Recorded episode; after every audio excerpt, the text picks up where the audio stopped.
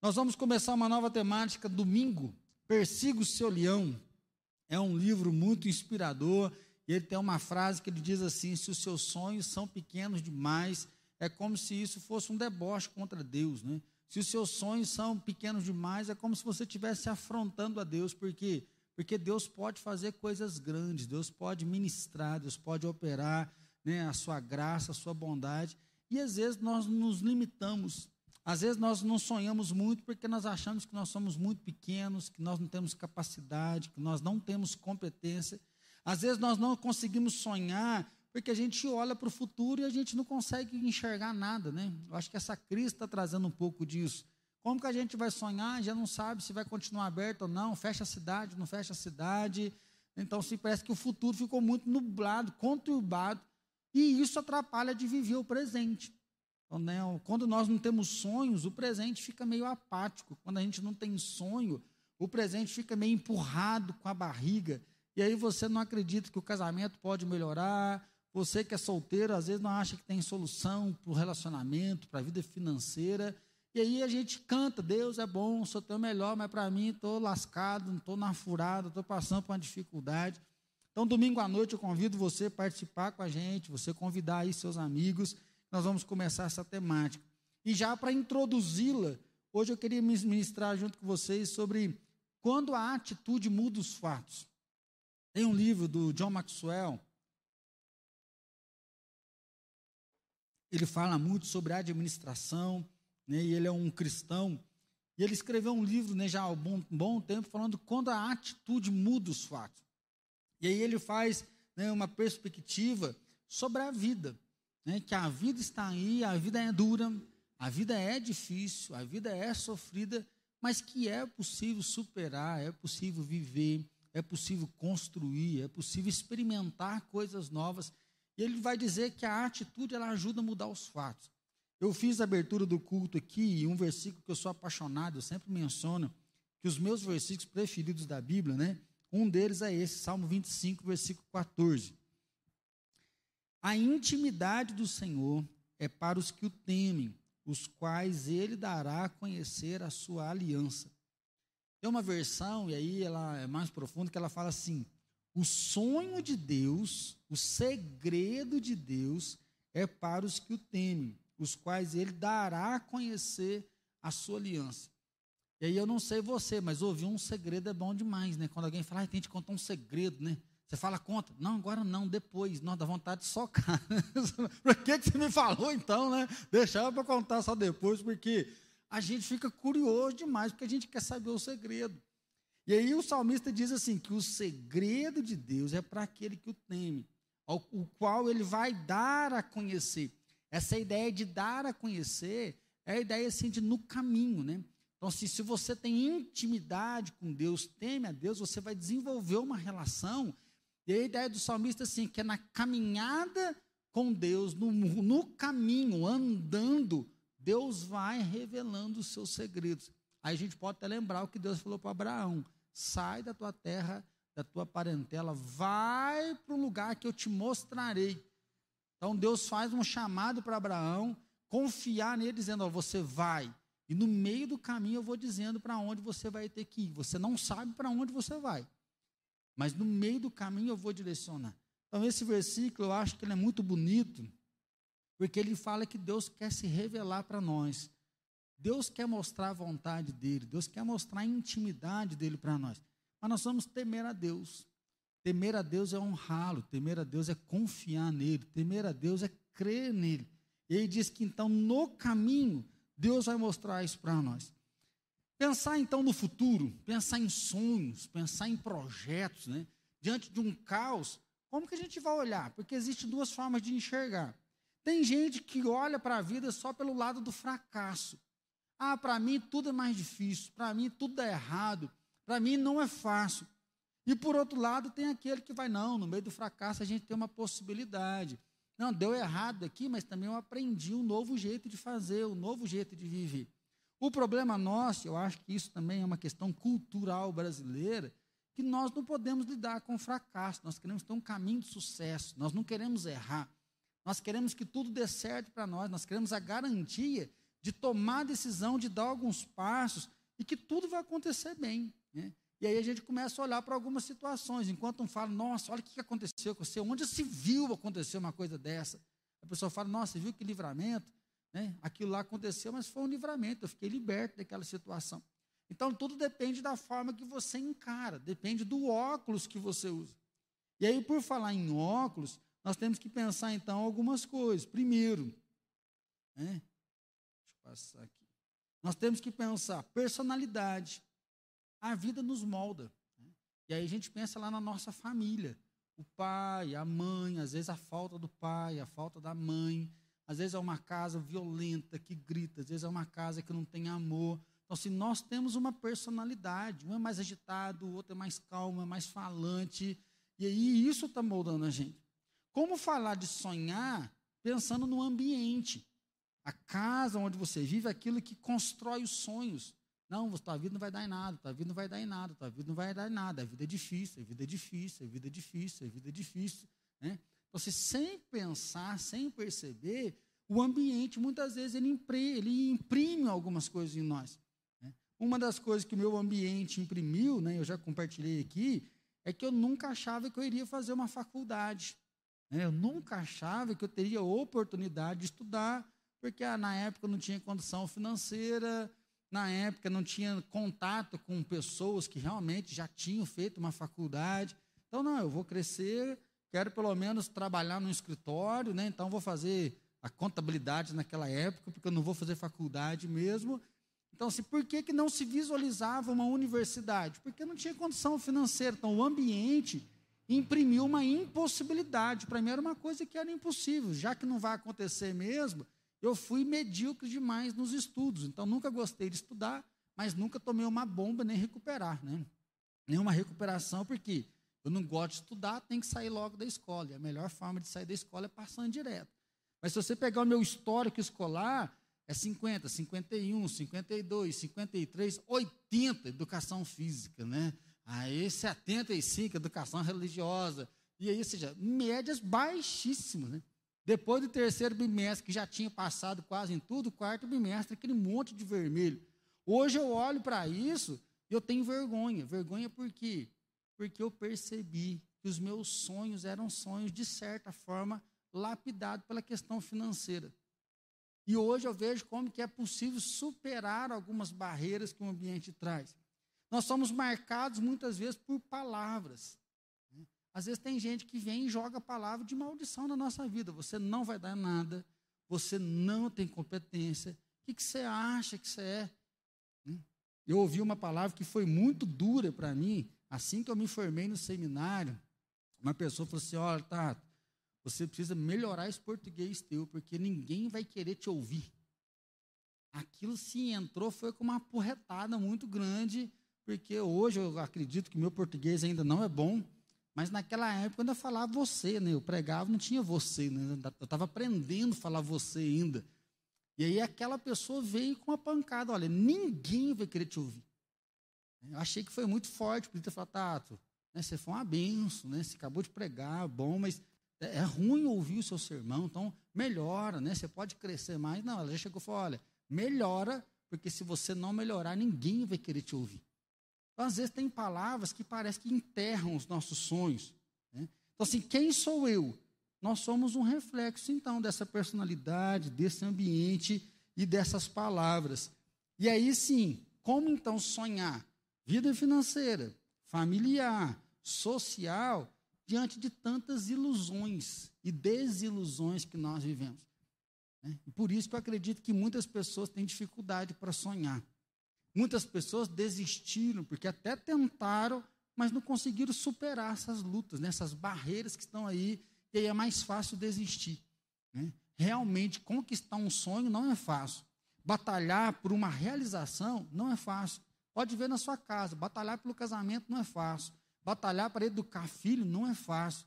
É onde muitas pessoas então desistem de batalhar e deixa o casamento de qualquer jeito, deixa os filhos de qualquer jeito, se conforma com a vida financeira, ah, nós somos pobres mesmo, e aí deixa, costuma-se então, por quê? Porque batalhar para um sonho realmente tem que suar, batalhar para um sonho tem que exercitar, batalhar por um sonho, tem que vencer essas desilusões, viver essas conquistas. E aí é bonito, tá, mas como que a gente vai fazer tudo isso? Aí a gente já viu o Salmo 25. Aquele que teme a Deus, Deus vai confiar os seus segredos. Aquele que anda com Deus, Deus vai falar junto com ele. E aí dá uma olhadinha comigo aí, se você quiser abrir sua Bíblia, Jeremias 17, versículo 9. Jeremias 17,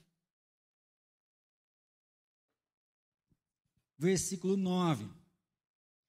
Enganoso é o coração mais do que todas as coisas, e desesperadamente corrupto. Quem o conhecerá? É difícil vencer, vencer as desilusões, porque o nosso coração é enganoso. O que Deus está dizendo para nós através de Jeremias é que nós somos enganados por nós mesmos. Tem pessoas que nos enganam, a mídia tem nos enganado direto, né? Fake news ou não é fake news, a reportagem, o canal está sendo tendencioso ou não. Mas além de ter pessoas que nos enganam, a Bíblia diz que o nosso coração nos engana, que ele é desesperadamente corrupto. E é isso que Tiago vai dizer. Tiago fala assim: olha, ao ser tentado, não fica falando, ah, o diabo está me tentando. Ele fala, nós somos tentados por quem? Por nós mesmos, pelo desejo do nosso coração, a cobiça do nosso coração. Eu gosto de dar um exemplo e mostrar como que nós somos enganados. Né? Provavelmente você já foi apaixonado por alguém, nem que foi lá no prédio 6. Né? Então, assim, eu brinco, eu tinha uma menina que eu era apaixonado lá em Machado, que, com aquela expressão nova, né, ficava de quarto para ela, né? Os mais velhos vão saber o que, que é isso. Você vê a pessoa, você anda até meio torto, já teve essa experiência, está andando passeio de boa, você vê a pessoa que você gosta, você parece que você está andando até meio desgovernado, né? Então, assim, eu era apaixonado numa menina lá. Hoje eu vejo ela, Fala, Senhor, muito obrigado. Né? Do que, que o Senhor me livrou, Deus do céu. Né? E, gente, como é que eu achava essa pessoa tão bonita? Não sei se aconteceu isso com você. Né? Você não é só um livramento social. Você olha e fala, gente, mas parece que eu achava tão bonita. Eu olho e falo, gente, ela foi muito mais bonita que eu estava querendo lenhar, meu Deus do céu. Né? Isso mostra como que o coração nos engana. Eu acho que é um exemplo que todo mundo tem, nem que foi uma paixãozinha lá atrás, que você olha para aquela pessoa e hoje você vê, assim, aquilo passou. Assim, como que eu fui enganado de querer fazer um tanto de coisa para ter aquilo, e hoje aquilo ficou para trás. Então Deus mostra isso, que o nosso coração, às vezes, ele nos engana nos pequenos detalhes. É, o nosso coração, muitas vezes, diante daquilo que a gente ouve, ele começa a nos limitar e a gente começa a ser prisionado por nós mesmos. Então Deus fala: olha, cuidado com o seu coração para você não deixar o seu coração reger toda a situação. Por isso que quem vai confiar o sonho o segredo é Deus confiando os sonhos para nós. Nós vamos abraçar os sonhos de Deus e vir com Ele. É isso que o Salmo 37 vai dizer: entrega o teu caminho ao Senhor, confia nele e o mais é Ele que vai fazer. Porque se eu entregar o meu caminho a mim mesmo, eu posso estar fadado ao fracasso, porque eu tenho a condição de me enganar. Versículo 5, ainda, ainda, ainda no capítulo 17, versículo 5. Assim diz o Senhor: Maldito o homem que confia no homem, faz da carne mortal o seu braço e aparta o seu coração do Senhor. Então, outra dificuldade de sonhar, primeiro, é que nós nos enganamos. A outra dificuldade de sonhar, de vencer uma impossibilidade, é que as pessoas nos traem, as pessoas nos enganam, as pessoas muitas vezes nos usam. E aí Deus está falando: olha, maldito o homem que confia no homem, faz da carne mortal o seu braço e aparta o coração do Senhor. Ou seja, confia tanto no outro que se esquece de Deus, confia tanto no outro que vira uma relação de segurança e, em alguns casos, até mesmo de idolatria. E aí Deus mostra que nós somos uma comunidade, nós devemos amar um ao outro, suportar um ao outro, auxiliar um ao outro, cuidar um do outro, mas Deus fala: não coloque a sua vida na mão do outro, porque o único que pode te dar a eternidade, o único que é fiel é Deus, mas o outro pode conduzir você para um caminho que não é legal. O outro pode conduzir você por um caminho que vai trazer a infelicidade. Por isso a ideia do maldito. Por quê? Porque você se aparta de Deus e confia naquilo que é mortal, naquilo que é passageiro. E aí, o último versículo para a gente poder pensar Eclesiastes. Nós acabamos de sair de Eclesiastes, né? estudamos todo o livro junto aqui, mas Eclesiastes, capítulo 11, versículo 4, ele diz assim: Quem somente observa o vento nunca semeará, e o que olha para as nuvens nunca cegará. Então, outra dificuldade para a gente poder sonhar, enfrentar a barreira, é esperar a oportunidade certa. Então, assim, quando a gente é solteiro, com quem que a gente vai casar e a gente começa a ficar esperando quem que é a pessoa certa. Às vezes, depois que a gente casa, a gente fica pensando que dia que a nossa vida financeira vai mudar. Agora era minha vez, chegou a pandemia, zebrou tudo. Assim, nós estamos sempre esperando uma oportunidade para o filho mudar, para o marido mudar, para a esposa mudar, nós para eu comprar minha casa, né? Agora não é a hora.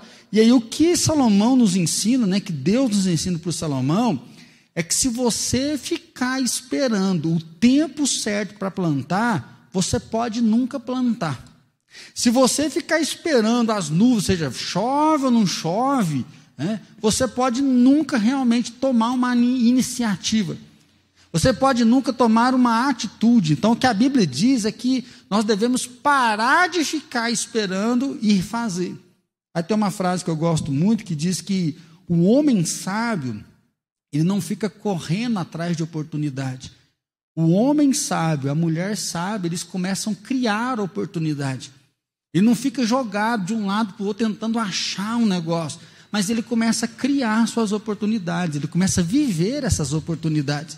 Ele começa a olhar para ele mesmo e ver o que é que ele pode fazer, o que, que ele pode superar, o que, que ele tem que esperar, o que, que ele tem que abrir mão, mas o que, que ele tem que perseverar, o que, que ele tem que insistir, onde ele pode avançar.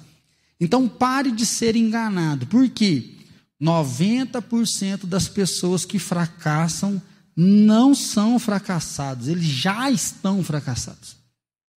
Isso aqui é uma pesquisa que eles fizeram nos Estados Unidos. 90% das pessoas que desistem, que não conseguem realizar um projeto, elas não viram fracassados. Eles já começam fracassados. Aquele negócio assim, vamos ver se vai dar certo. Ele não está tentando, ele já sai, estou tentando, mas vamos ver se vai. Ele já ele acredita na derrota. Ele acredita no fracasso, por isso que ele não dá conta de superar isso, ele não dá conta de seguir em frente. Olha essa poesia aqui, que coisa sensacional. Posso fazê-lo subir ou cair. Posso agir em seu favor ou contra você. Posso torná-lo um sucesso ou um fracasso. Controlo o modo como você se sente e o modo como você age. Posso fazê-lo rir, trabalhar, amar. Posso fazer seu coração cantar de alegria, de emoção, de euforia. Posso fazer você miserável, abatido, mórbido Posso deixar você doente e apático. Posso ser como uma algema, pesada, presa e incômoda. Ou posso ser como a nuance do prisma, dançando brilhante, passageira, perdida para sempre, a menos que seja capturada pela caneta ou pelo intento. Posso ser alimentado e cultivado até ficar grande e formoso, visto pelos olhos dos outros, quando em você me transforma em ação Nunca posso ser removido, somente substituído. Sou um pensamento. Por que não me conhecer melhor? Você já viu aquele dia que você está se sentindo feio? Você fica assim, não, estou achando que eu estou feio hoje. Aí você põe uma roupa, você está feio. Você põe outra roupa, você está feio. Você põe a outra, você está feio também. Por quê? Porque o seu pensamento diz que você é feio. Agora tem dia que mesmo feio, você fala, nossa, hoje eu, parece que eu estou legal. É, tem aquele dia que até os outros falam assim, você não está se achando, não? Faz, assim, eu estou podendo, hoje eu estou podendo, né? Hoje eu estou podendo, então se... O que, que é isso? É um pensamento. Essa poesia, eu acho que ela faz uma boa leitura realmente desse pensamento que está aí dentro e como que você rege a sua vida. Então a Bíblia nos diz, né, maldito homem que confia no homem. A Bíblia nos diz que nós não devemos apartar o nosso coração de Deus, que o nosso coração é enganoso. Mas a Bíblia diz também que nós devemos seguir em frente. A Bíblia nos diz também que nós devemos sonhar sim, nós devemos plantar com chuva ou sem chuva, com perspectiva ou sem perspectiva.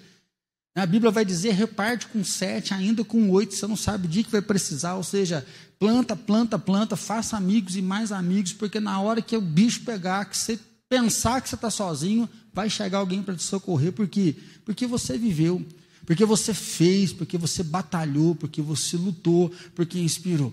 E aí é forte essa palavra, porque às vezes nós temos, ah, algumas pessoas vão dizer, né, de crenças limitantes, você acaba se limitando por aquilo que confiaram em você.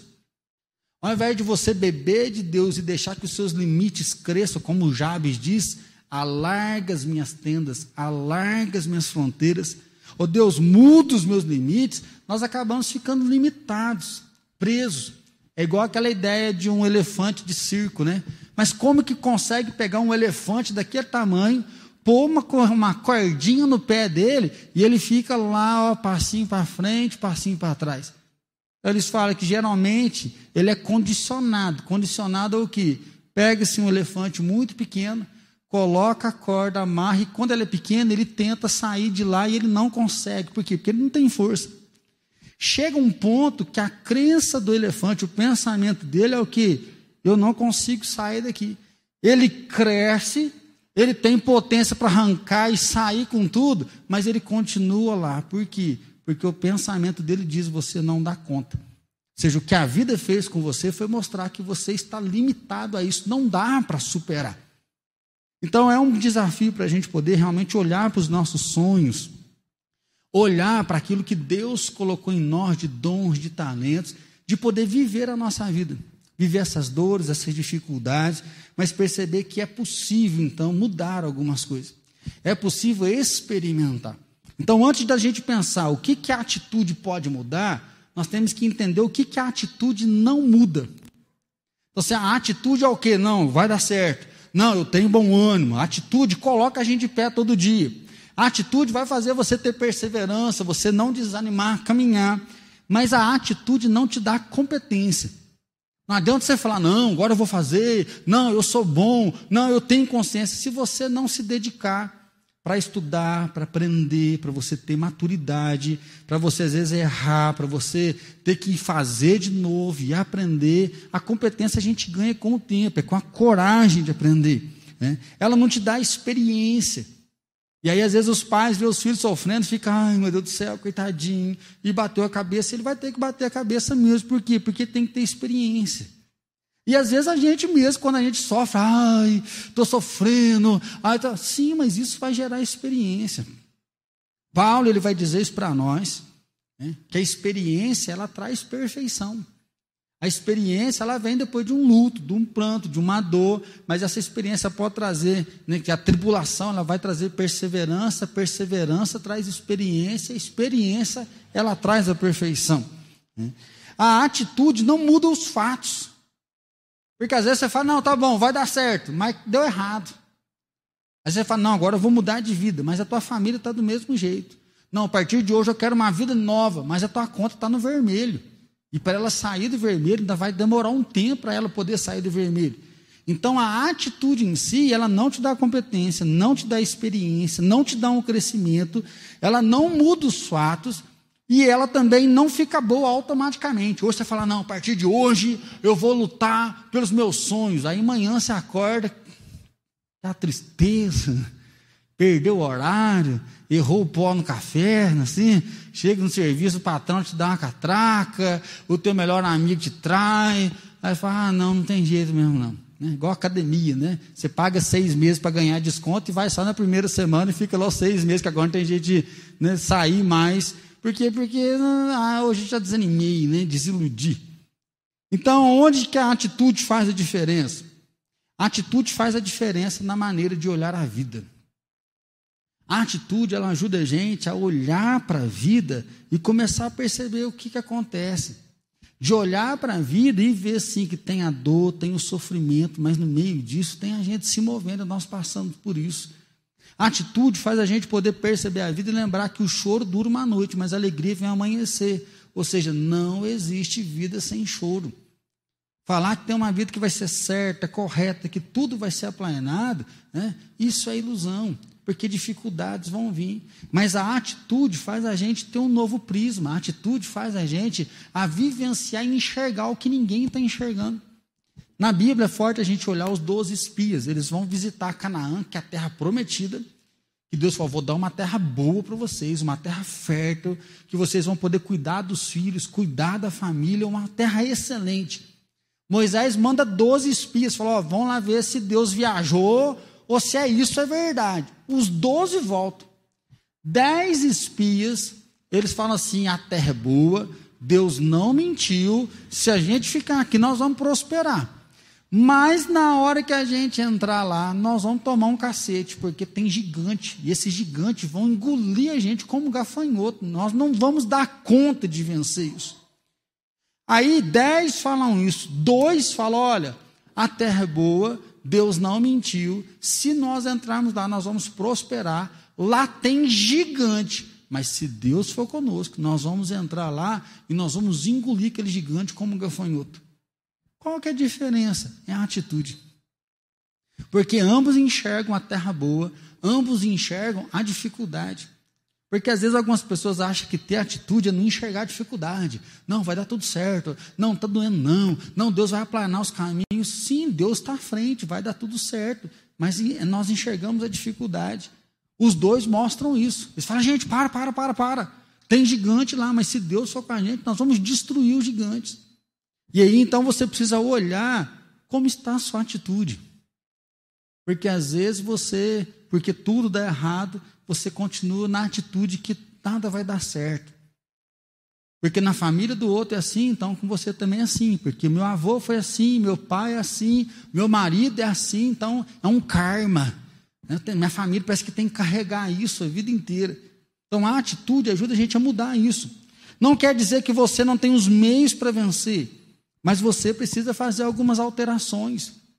Ter a atitude ajuda a gente a olhar para a vida de uma forma diferente e entender que em alguns momentos a gente tem que mudar. Mudar o projeto, mudar a rota. Né? Às vezes o sonho, você não muda o sonho, mas você vai mudar os meios para poder atingir, para poder chegar, para poder fazer, né? para poder vir. Igual nós estamos com alguns irmãos assistindo a gente de casa há muito tempo. Há uns anos atrás a gente passava o summit aqui na igreja, lembra? Aí, ó, gente, vai ter uma conferência, só que nós vamos assistir. Ah, mas assistir é ruim demais, né? Eu gosto da conferência ao vivo. Então, assim, tivemos que mudar.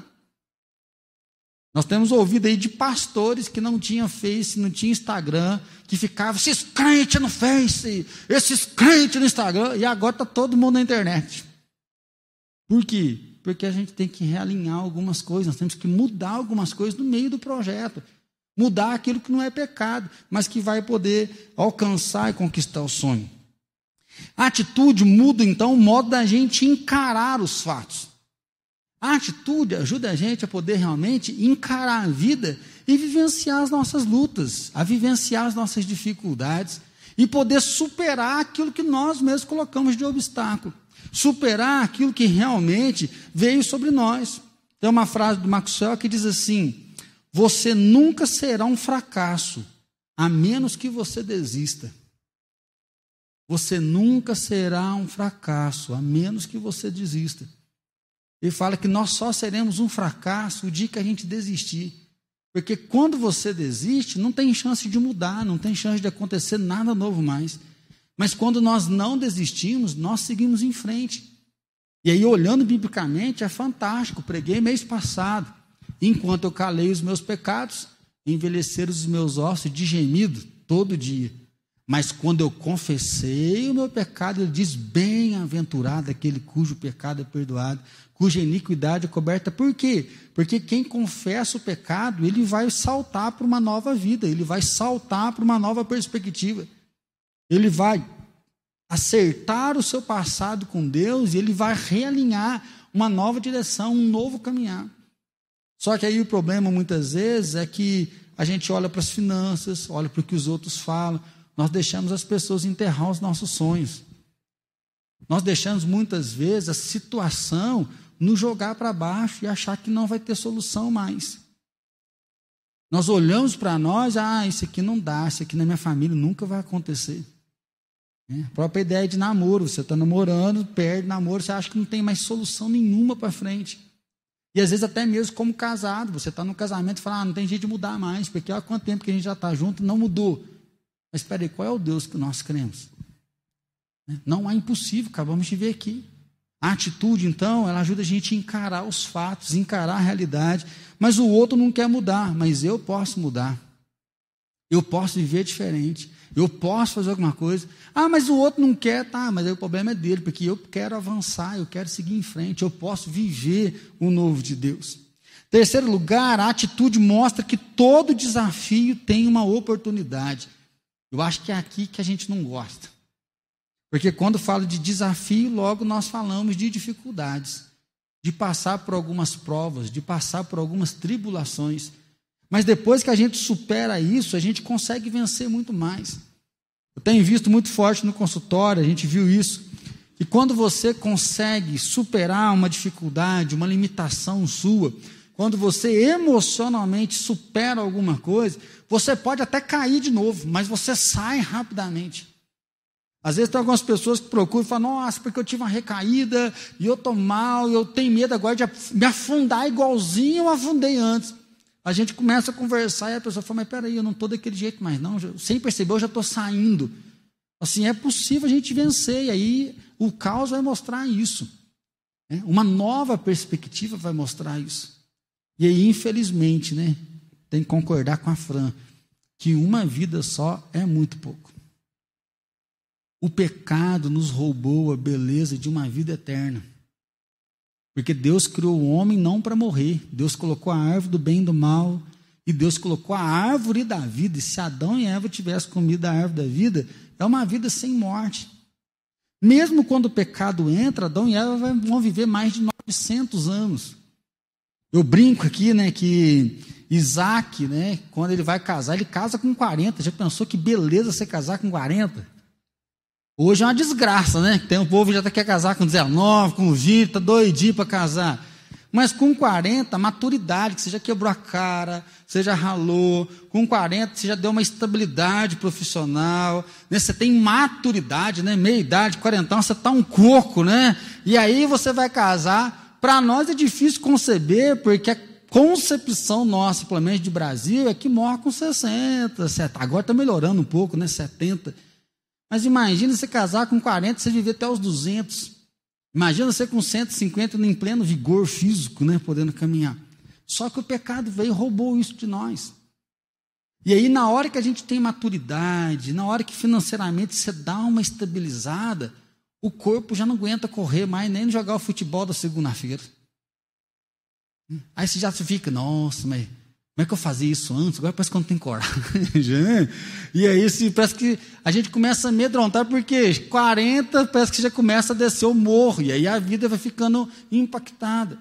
Você é muito triste olhar para isso e ver que realmente o pecado ele nos roubou isso. Mas nós podemos olhar o que? Que a atitude mostra que todo desafio tem uma oportunidade. Todo desafio tem uma oportunidade. Todo momento difícil, Ele vai nos trazer uma oportunidade de superar, de vencer, de crescer e de seguir em frente. Penúltimo lugar, para ter atitude, assuma responsabilidade. Se nós quisermos realmente alcançar sonhos, se nós quisermos realmente vivenciar coisas boas na nossa vida, nós precisamos assumir a responsabilidade e fugir da unção de Adão. Né? E quando Deus chega para Adão e fala: Adão, o que foi isso que você fez, cara? E fala, ah, foi a mulher que o Senhor criou, ou seja, a culpa é tua. Se o Senhor não tivesse criado ela, ela não tinha me feito errar. Aí Deus vai e fala para Eva, Eva, o que, que você fez, Eva? Ah, a culpa é do Senhor. Porque se o Senhor não tivesse criado a serpente, a serpente não tinha me tentado e eu pequei. Então, assim, ninguém consegue falar, Deus, eu errei, a culpa é minha. Nós vemos isso com Saul. Saul ele peca e quando Deus vai arguir ele, ele está sempre dando justificativa. Eu acho que isso está muito forte na nossa cultura. Tem gente que, mesmo quando você pega ela com a mão na botija, ela não confessa. Não, não fiz nada, não. Como diz a Alice, estou mentindo, não, pai. Estou mentindo, não. Como é que não está mentindo? De cara lavada desse jeito? Né? Assim, a gente mente. E aí, na hora que vai assim, ah, mas também, o que, que você fez? Ah, mas também você me dá motivo. É a tendência nossa é só jogar a culpa para o outro. E aí, o que Deus nos ensina é o que? Tenha coragem de assumir os seus próprios erros. Tenha coragem de não ser cópia de outras pessoas. Eu aprendi uma lição muito bonita. Eu acho que eu já contei ela aqui algumas vezes. Eu trabalhava em Machado antes de ir para o seminário, numa fábrica de tênis. E eu tinha que. Trabalhava na qualidade e eu que aprovava todos os materiais que chegavam para montar os tênis. Então, tudo que chegava na fábrica passava na minha mão. Se eu colocasse uma etiquetinha verde, podia usar. Se eu colocasse etiquetinha vermelha, está reprovado, tem que devolver. Então era o processo de fazer uma amostragem, avaliar. E um dia chegou um tecido lá, não lembro por quê, com certeza por irresponsabilidade. Eu coloquei etiquetinha verde em tudo e mandei para dentro. Passaram-se alguns dias, parou a fábrica inteirinha. Né? A fábrica, nem sei quantos funcionários que tinha. Parou a linha de montagem, parou o corte, parou a costura, parou tudo, porque só perceberam que o tecido estava branco, ele estava amarelado e torto os esquinhos, quando já tinha tênis pronto. Então pensa numa linha de montagem, tem tênis pronto, tem tênis passando para terminar de montar, né, que chama cabedal com a sola, tem tênis sendo costurado e tem tênis sendo cortado. E aí chegou a notícia lá, o bicho está pegando na produção, o gerente está lá, o diretor está lá. Dali um pouquinho o diretor dá uma passada lá para sondar. Aí vem o meu chefe. Eu falei assim, Tchão, o que, você fez? Falei, eu, eu não fiz. Não acredito, você não olhou? Eu falei, não olhei, eu liberei tudo. E aí virou uma maior bagunça na fábrica, BO rolando para tudo quanto é lado. Eu lembro que ele voltou para conversar comigo na salinha. E eu falei assim, tchão, né? Ele só chamava a gente de tchão, a gente chamava de tchão também. Falei assim, me manda embora. Porque eu realmente eu não fiz o meu serviço, me manda embora que fica tudo certo. E a palavra dele, ele era o gerente da qualidade. Ele falou assim: fica ativo, tchão. Você é novo, rapaz. Eu sou velho e qualquer lugar que eu for, eu arrumo emprego. Quem fez esse serviço foi eu. Falei, não, não foi você, eu que não fiz. Ele falou assim: não, eu sou seu chefe, eu tinha obrigação de vir aqui conferir, mas eu não venho. Eu confio em você, só que dessa vez eu faltei como seu gerente. Então a responsabilidade é minha. E naquela semana ele foi despedido. Aquilo me impactou muito, porque eu, eu querendo assumir a responsabilidade, porque eu fiz a lambança, e ele fala: não, a culpa é minha, porque você é meu subalterno, ou seja, você é meu funcionário. Se você errou, eu errei. Foi uma lição muito forte de ver alguém que tem atitude. Alguém que enfrenta dificuldade, que sabe lidar né, com caráter. Para mim foi uma das maiores lições de caráter que eu aprendi na minha vida, de ver que ele fala, não, eu sou o seu chefe, eu sou o responsável. Eu não vou eliminar você. Ainda foi ideia, você é novo, você vai ficar aqui, se você ficar desempregado, você pode arrumar outro, mas eu tenho experiência suficiente para arrumar emprego em outro lugar. E aí, como se eu estivesse dando a vida dele por mim, se entregando. Aquilo lá me impactou muito. E aí eu acho que é forte isso, que quando nós temos atitude, nós temos responsabilidade. E nós temos coragem de falar, a responsabilidade é minha. Porque se não der certo aqui, eu vou para outro lugar e eu vou continuar fazendo a mesma coisa, porque eu sei o que é meu. E aí, pensando biblicamente, eu sei o que Deus confiou nas minhas mãos, eu sei o que Deus entregou para mim. Então, eu estando aqui em outro lugar, eu estando com uma pessoa, com outra, eu vou reproduzir aquilo que Deus confiou, aquilo que Deus me deu. Deus me deu. Então, assim, nós temos uma história desse amor de Deus conosco. Então, tenha coragem de assumir responsabilidade. Tenha coragem de assumir aquilo que Deus colocou na sua mão para seguir em frente. Em último lugar, avalie a sua atitude pessoal. Você é o que você pensa. Às vezes nós só encontramos o extremo. Ou a pessoa se acha e ela não é nada, ou a pessoa está na baixa estima, né, assim. E aí eu falo que como crente a gente não consegue falar eu sou bom. Porque a gente lembra do jovem rico, bom mestre, querendo fazer uma média, né? E aí a gente tem medo de falar que a gente é bom e ir o orgulho. Mas por outro lado, muitas vezes a gente fica só, não, não sei fazer, não, chama o outro, que o outro é melhor. Nós não temos coragem de poder nos avaliar, de saber que nós somos o que a menina dos olhos de Deus, nós temos competência, Deus compartilhou com a gente a criatividade, Deus compartilhou com a gente a imagem e semelhança dele. Então nós podemos ser bons e saber o nosso lugar. Nós podemos ser competentes naquilo que nós fazemos. Nós podemos realmente olhar para nós e saber onde que está o nosso potencial. Como nós também temos que ter coragem de falar, eu não sou bom nessa área, isso aqui eu preciso melhorar, isso aqui eu preciso aperfeiçoar. Porque se você não sabe se avaliar, você nunca vai saber o seu real valor. Se você não sabe se avaliar, você vai ficar sempre esperando que o outro te dê o reconhecimento. Ah, que ninguém me valoriza. Ah, ninguém gosta de mim. E às vezes você fica vivendo uma vida de baixa estima. Agora, quando eu tenho consciência, eu vou saber que tem coisas que eu tenho que melhorar, tem coisas que eu sou bom e tem coisas que eu não vou dar conta. E aí é muito legal porque o John Maxwell ele fala assim: aquilo que você não é bom, você não deve nem treinar. Por quê? Porque você não é bom, você tem que colocar outra pessoa para fazer. Então, se eu não sei tocar violão, não adianta ficar lá, tchan, tchan, tchan, eu ponho outro que sabe tocar aqui e eu posso fazer outra coisa naquilo que eu sou bom. O que ele quer dizer não é que nós não aprendemos, é que nós precisamos entender que nós somos bons em alguma coisa e nós não somos bons em tudo.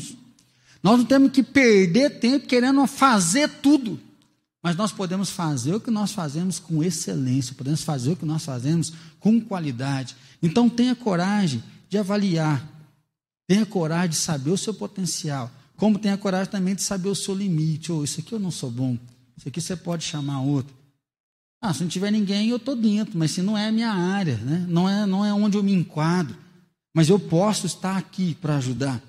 Então, para você colher, você vai ter que plantar algumas sementes, não é assim? E aí a gente tem que lembrar também do Salmo 126, que diz: Quem sai andando e chorando enquanto semeia, vai voltar com júbilo, trazendo seus feixes. A intimidade de Deus é para os que o temem, aos quais ele dará a conhecer a sua aliança. Uma das coisas boas de saber do futuro é que Deus está lá no futuro e que se nós confiamos nele, ele tem coisas boas e agradáveis para nós. Então, meu irmão, confie em Deus. Confie que Deus não está só aqui, Deus está lá. E às vezes o aqui dá um desespero, mas nós podemos continuar firmes, perseverantes, sabendo que Ele preparou e Ele vai conceder para nós. Então tenha uma boa atitude, né? tenha coragem de conquistar os seus sonhos, tenha coragem de vencer suas limitações. Tenha coragem também de saber qual é o seu limite, onde não deve se avançar, às vezes deve parar, recuar, mas sabendo em todo o tempo que Deus vai dar a conhecer a sua aliança. Deus vai dar a conhecer o seu segredo. E a gente pode lembrar, entregue o teu caminho ao Senhor, confia nele e o mais ele vai fazer. Agora, o que não é o mais, nós vamos fazer, vivendo um dia de cada vez. Sonhos se realizam vivendo um dia de cada vez. Tem sonhos que demoram mais que outros, mas todos eles são realizados um dia de cada vez. Vamos escovar a nossa cabeça? Como que estão os seus pensamentos? Às vezes você está se culpando, às vezes você está se desmerecendo. Às vezes você acha que Deus não tem nada para você. Peça para Deus confiar o segredo, peça para Deus confiar a intimidade. Peça para Deus trazer paz no seu coração. Peça para Deus alargar suas tendas, alargar suas fronteiras. Peça para Deus te dar sonhos. Às vezes você está sem sonhos, você está só levando a vida de qualquer jeito. Peça para Deus ressuscitar alguns sonhos. Às vezes tem sonho que tem que ser ressuscitado. Tem sonho que tem que ser relembrado. Ó Deus, eu quero agradecer porque em todo tempo o Senhor é bom. Às vezes nós nos limitamos, às vezes a vida nos feriu demais e nos tirou o desejo de sonhar. Mas hoje nós renovamos a nossa fé, a nossa confiança no Senhor. Hoje nós estamos aqui dizendo, Pai, entregue os teus segredos, entregue os teus sonhos a cada um de nós. Pai, reaviva sonhos hoje, relembra sonhos hoje. Pai, que hoje sonhos novos sejam dados, Pai. Sonhos novos venham ao nosso coração, que só venha tocar cada um de nós nos livra de uma baixa estima, nos livra, Pai, do orgulho, da soberba, da arrogância, mas nos dá essa coragem de dia após dia conquistar sonhos, construir sonhos e trabalhar dia após dia, sabendo que no tempo devido nós vamos colher. Pai, de forma especial, abençoe aqueles irmãos que há muito tempo têm trabalhado, há muito tempo têm sido perseverantes, até hoje não colheu. Ó Pai, que o Senhor venha abrir as portas dos céus, derramar bênçãos sem medidas, que uma grande colheita chegue para esses irmãos. Ó Deus, toma aqueles que estão se sentindo fracos, sem força, aquele que está triste, que está achando que não tem condição. A tua palavra diz que o Senhor faz forte o cansado e multiplica a força daquele que não tem nenhum vigor. Assim, ó Pai, multiplica forças hoje, multiplica renovo hoje. Traz o teu bálsamo, Pai. Deu refrigério, tira esse peso, tira esse fardo mas que o Senhor possa mesmo dar vida, dar um novo fôlego, dar um novo ânimo e que o Senhor possa levar cada um de nós à frente. Assim, Pai, fortalece uma boa atitude em nós, nós temos uma atitude de confiar e crer no Senhor e que grandes coisas do Teu trono venham a ser realizadas aqui na terra através de nós, em nome de Jesus. Meu Deus, dá uma noite agora de paz Dá uma noite de descanso, abençoa o feriado amanhã, para que seja um dia de renovo, seja um dia de ouvir a voz do Teu Espírito Santo e continua nos livrando do mal, em nome de Jesus. Amém, Senhor.